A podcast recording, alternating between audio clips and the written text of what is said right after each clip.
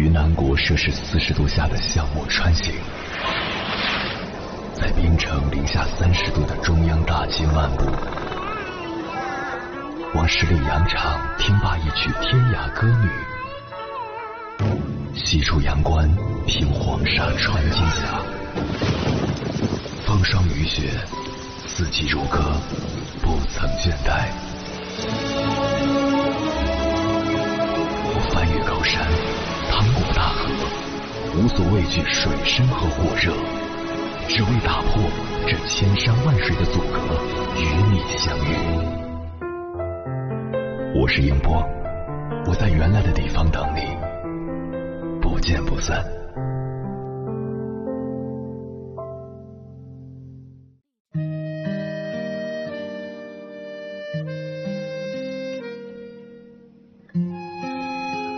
欢迎回来，各位夜行者，这里是正在直播的中国交通广播心灵夜话栏目《千山万水只为你》，深夜不孤单，我是迎波，我要以黑夜为翅膀，带你在电波中自在飞翔。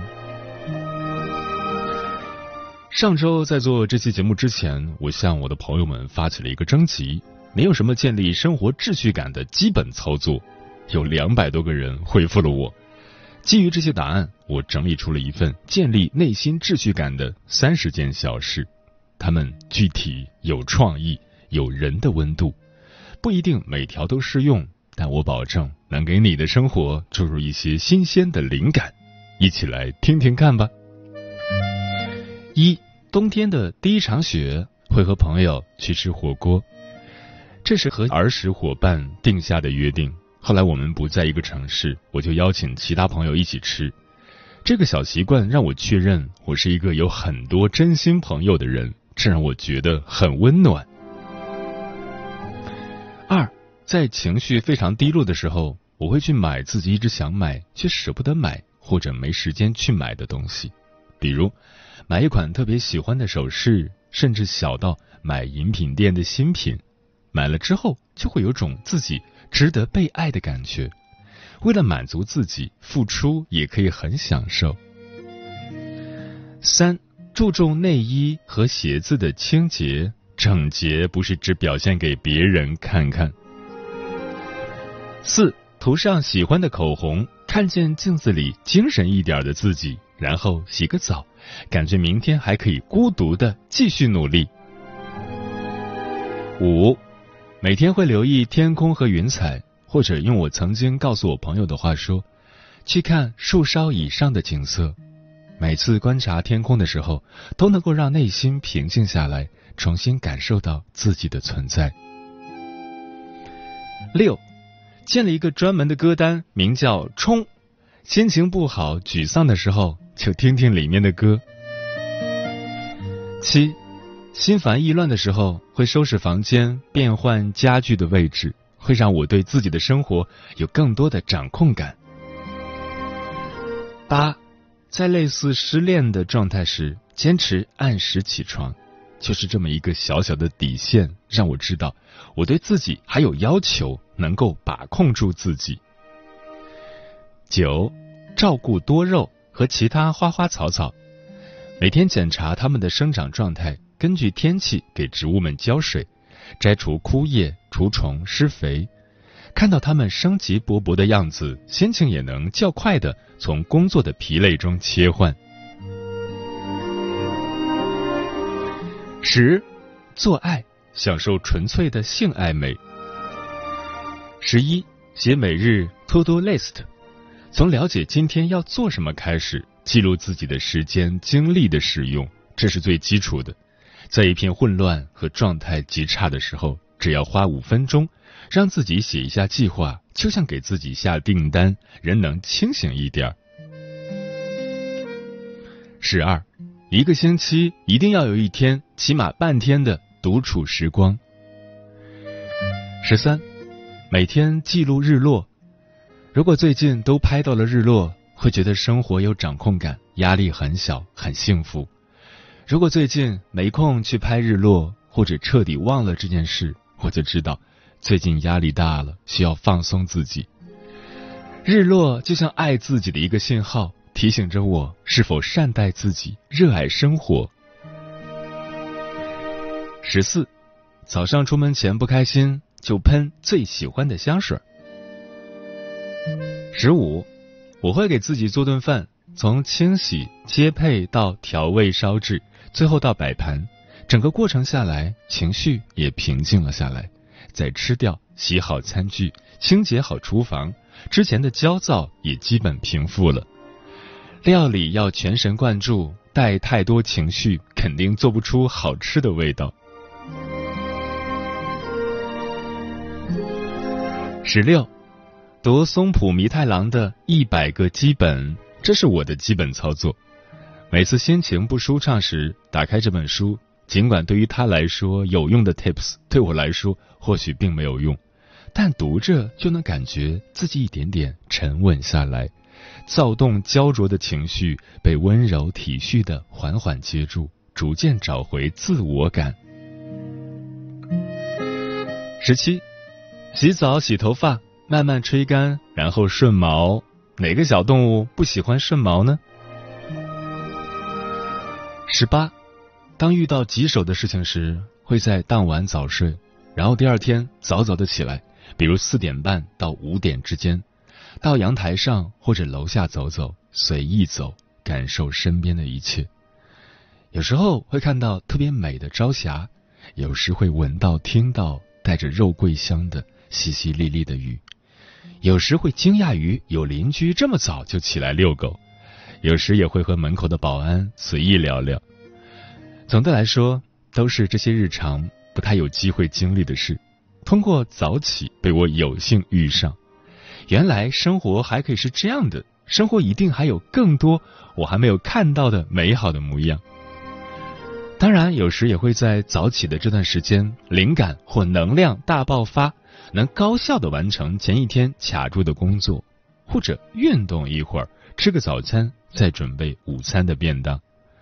当做完这么多事情后，发现才八点呢。这样充实的早晨也会带给我一整天的好心情。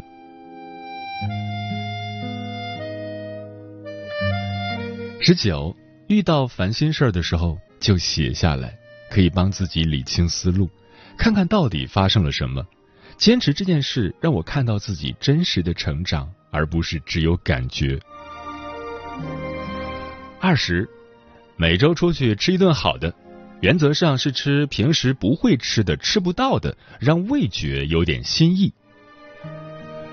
二十一，不开心的时候就洗衣服，把脏衣服、床单塞到滚筒里，出来的时候就是香喷喷的干净衣物了，好像烦恼也一起统统洗光光。认认真真的晾晒之后，躺在新换的床单上，又有啥事儿是不过去的呢？都是新的，包括我自己。二十二，坐一趟没有目的地的公交，看看风景，听听人世间，享受独处又安全的时光。二十三，心情不好，情绪调节能力很差的时候，我会想想自己是否是饿了、困了，还是生理期前的时间，主要是。让自己停下来想一想，思考思考，会不会有什么特别的原因导致了情绪不好？其实，也就是用这样一个停顿思考的方式，让自己的情绪缓和下来。二十四，一天中无论怎么样，都要花上五到十分钟的时间，什么都不做，让思绪漫游。二十五。应该是捕捉文字，虽说文笔一般，肚里没墨，但我对汉字有天然的亲近。走在路上，随处可见的标识，路过围墙，或多或少刷着标语。公交车窗外的店铺飞似的旋转着路过我，我的眼睛便抓住那一瞬的发着光的牌匾，谐音的。古色古香的、现代的、简洁明了和店内服务一气相通的各种店名都有。捕捉，内心想起他们的名字，顺便琢磨一下这是个什么意思，然后离开。我在这个过程中享受到了独特的乐趣，那是一种小小的掌控感、幸福感，在我内心蔓延开，开出花来。如果兴致来了，便用手机拜托他们，问能不能留个身影给我。一般他们都说好。今天拍的如下：二十六记账，从读研开始记小本上，到后来记电脑软件，到现在记 App，十几年了。我对钱并不仔细或者刻意节省，就是为了知道花了啥，有了解生活运转的掌控和满足感。中间有遇到大挫折、失序，就空缺。等到想要恢复正常秩序，又开始记。其实也时常有错漏，但不追求细节精确，追求整体有谱。二十七，早上叠被子，辛苦了一天，晚上回家以后，看到整整齐齐的房间，心情会放松下来。每天摊开被子，就像是睡前仪式，心里感到很幸福。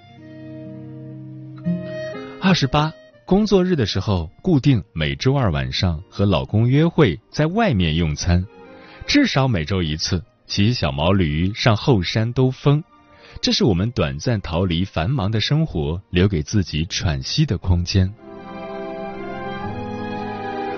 二十九，给好友老陈写信，每个月几封，攒起来，月底一起寄。我们互通信件快一年了。平时很少及时聊天，当我感到无人可说或者内心不安定的时候，就给他写信。每月写信对我最大的好处是，老陈作为外界的代表，让我感到世界可以容纳脱离某个社会角色作为人本身的我。写信于我有如灵魂避风港，我可以肆无忌惮的袒露自己的思想。信件是我们的净土。这里没有批评、站队、居高临下、指指点点，也没有敷衍奉承、张口就来的客套夸赞。每一次提笔，都感到心安自在。就算只是聊聊近期的新想法、生活状态，也觉得很开心。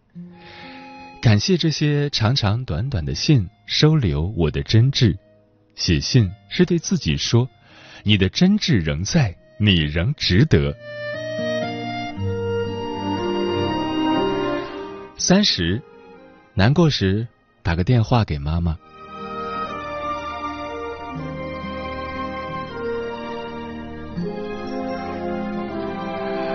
以上就是建立内心秩序感的三十件小事。心理咨询师李松蔚曾说过一句话：“危机和无常永远存在，平稳的生活是一种秩序掩蔽下的假想。”曾经的我是个喜欢事事掌控的人，而李松蔚的这句话让我很放松。这意味着无序、变化不可控才是生活本来的样子。接受这个事实，你才能问自己：那么接下来我可以做点什么？答案会是一些小的不能再小的事，比如把房间打扫干净，认真吃早饭，一周买次花。在最忙碌的日子里，也记得留给自己五分钟。但你知道，他们有神奇的力量，就是从这一件件小事里，情绪被安抚了，麻烦变得不那么吓人了，应对变化的底气慢慢建立起来了。治愈和改变都不是一瞬间的，他们贯穿在日常。愿你能从这些具体而微里，活成自己喜欢的样子。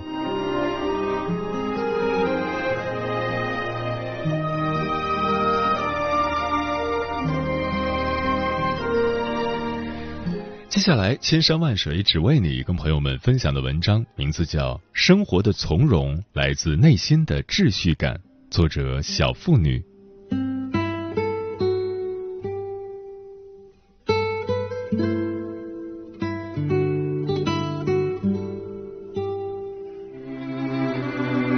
孩子一岁那年，我发现一个有趣的现象。本来我放在客卧的一个小相框，有一次因整理房间被挪到了客厅来。孩子看见后，竟指着高处的小相框，咿咿呀呀闹个不停，直到等我把它归于原位，他才渐渐安静。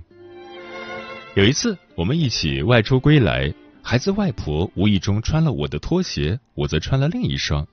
孩子发现后，就一直追着外婆嘟囔着“鞋鞋”，直到外婆和我换回各自的拖鞋，孩子才满意。还有一次，孩子爸爸下班那天没有像往常一样敲门后等着孩子来给他开门，而是自己拿着钥匙进来了。孩子赶到门口一看，失望的呜呜啼哭。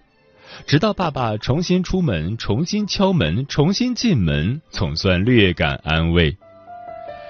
曾经一度，我觉得这孩子小小年纪竟固执的可怕。可后来和很多妈妈交流，发现大家都有类似的感受。再后来，我在育儿书上找到了答案：孩子零到六岁正是建立秩序感的敏感期。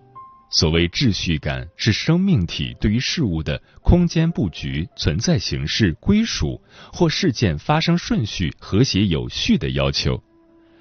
六岁以前的孩子正处在这样一个敏感的内心世界里，具体表现为对环境布局的刻板要求，对事物所有权极度敏感，对程序的完美要求和预先设计。秩序感对孩子的成长具有不可小觑的价值，它能帮助孩子探索和感知世界，建立最初的规则意识，并在秩序井然的环境中获得生活的安全感。央视少儿栏目组曾做过一档实验，当外界的环境由安静单纯变换为嘈杂混乱。已养成良好秩序感的孩子，依然可以按照自己原有的步调，自觉按时的学习和生活，有条不紊，不慌不乱。由此可见，好的秩序感犹如形成了一种内心定力与行为习惯。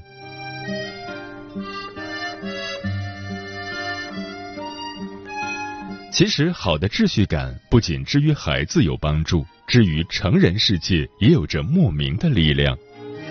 成人世界的秩序感是内心对于某一确定目标按照标准达成的自我要求程度，也就是按自己确定的要求去执行和完成，内心的秩序感就会很强，反之则弱。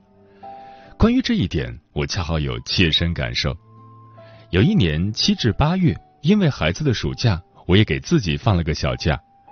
我先是带着孩子去旅行，之后带他参加兴趣班，在家识数、写字，陪他游泳、跑步，以及去各种少儿场馆。孩子的假期倒是充实，可我的内心却日益慌乱。自己的事情被耽搁和中断，几次想要提笔写字，却无法静气凝神，于是越想写越写不出，越在意越写不满意，索性在更长时间里。被搁置和中断，甚至一度产生就此搁笔、不想再写的念头。期间和闺蜜提及，她建议我，既然写不出，不如安心看书，也算为自己积累长期的素材，何必急于一时？我觉得有理，于是开始每天早于孩子一小时起床，摊开书本，拿出纸笔，看到精妙的句子便标记和摘录。读到有意思的段落，停下来思考，发现合适的例子，备注在一旁，记录下对自己的启发和感悟。很快，我不再心烦意乱，而渐渐心安。这或许因为，当每天在规律的时间里做有序的阅读、记录和思考，能避免继续深陷负面情绪困扰和外部环境压力。而聚焦于具体的事情，专注于内心的感受，从而抽丝剥茧、循序渐进的跳出困境，解决问题。知乎上不少人也曾有过类似的感受，有人借以独自慢跑，在一呼一吸、一步一圈中重拾内心的平静；有人依赖整理衣物。在一衣一物、一叠一放里找回生活的节奏。有人偏好洗衣做饭，在一刀一工、一时一书间获得情绪的抚慰。越在忙乱、慌张、情绪低谷和局面失控的时候，越需要保持内心的秩序感，以抚平焦虑、清除杂念、沉淀能量，赢回对生活的复盘。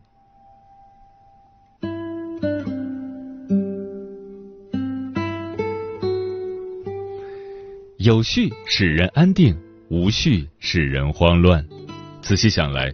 很多时候我们生活局面的失控、内心的瓦解，的确是从生活小事的失序开始的。本来应该每日顺手打扫、物品随手归位的房间，因自己一天天的疏懒，以致房间日益脏乱，令人崩溃。本来可以通过持续健身和规律饮食以保持的身材，因自己一天天的放纵而使身形日益失控。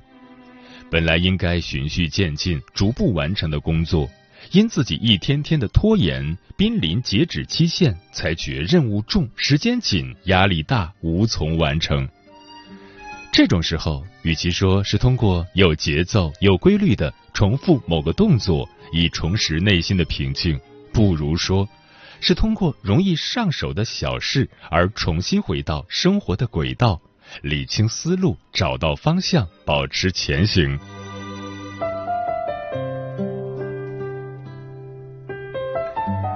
其实，我们生活中那些充满力量的人，也多是内心秩序感很强的人。他们在工作中大多有计划、有步骤、有纪律、有方向，因为知道自己在做什么，目标是什么，所以能全神贯注，调动自己内心的能量，向着某个方向定向积累。在生活上，他们通常也不散漫、不疏懒、不急躁、不骄傲。因为懂得自重自持，所以才不容易被外物外力所裹挟和操控。一个人完全可以控制自己的行为，掌控自己的人生，按照自己内心的节奏从容生活。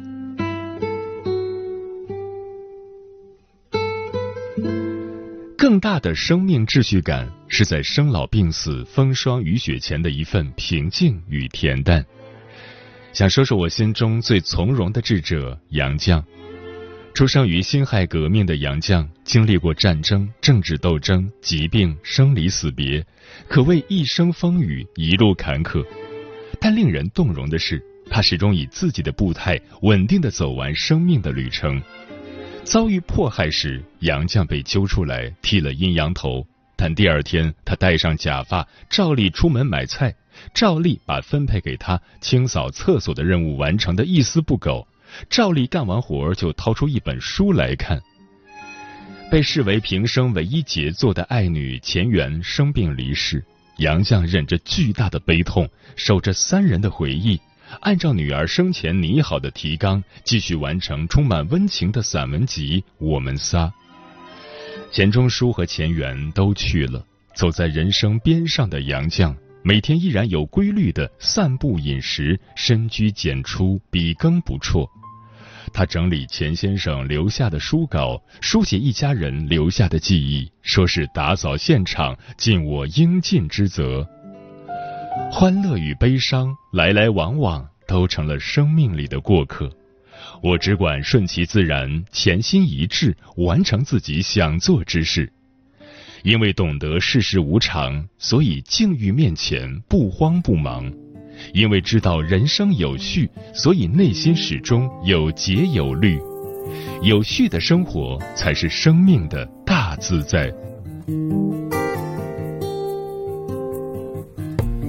找个中心点，一圈一圈，秒。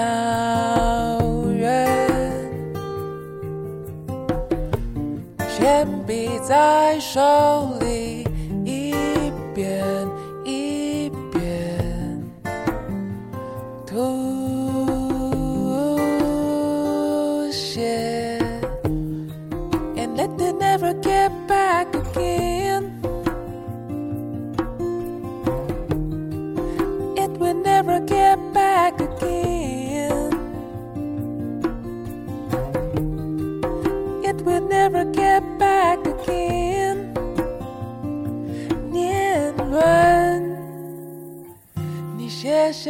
几个谁？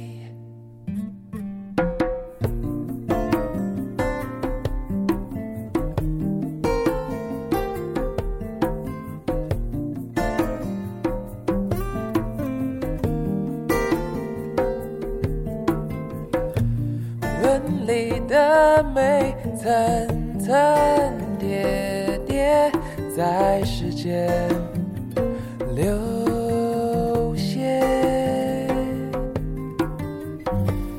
却也存在失序在空间崩裂发霉。But we never get back again. We will never get back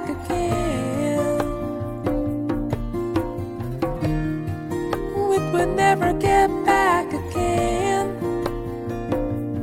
年轮，你刻下了几个谁？年轮。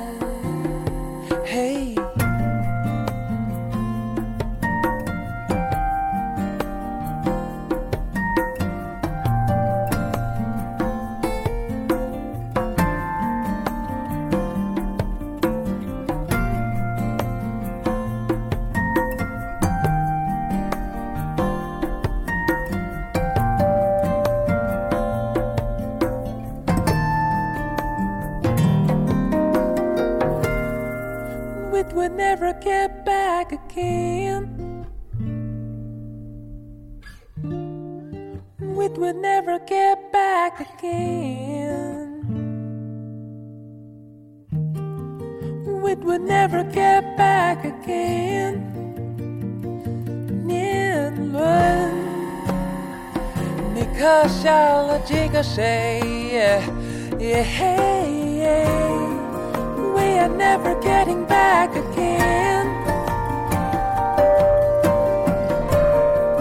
We are never getting back again.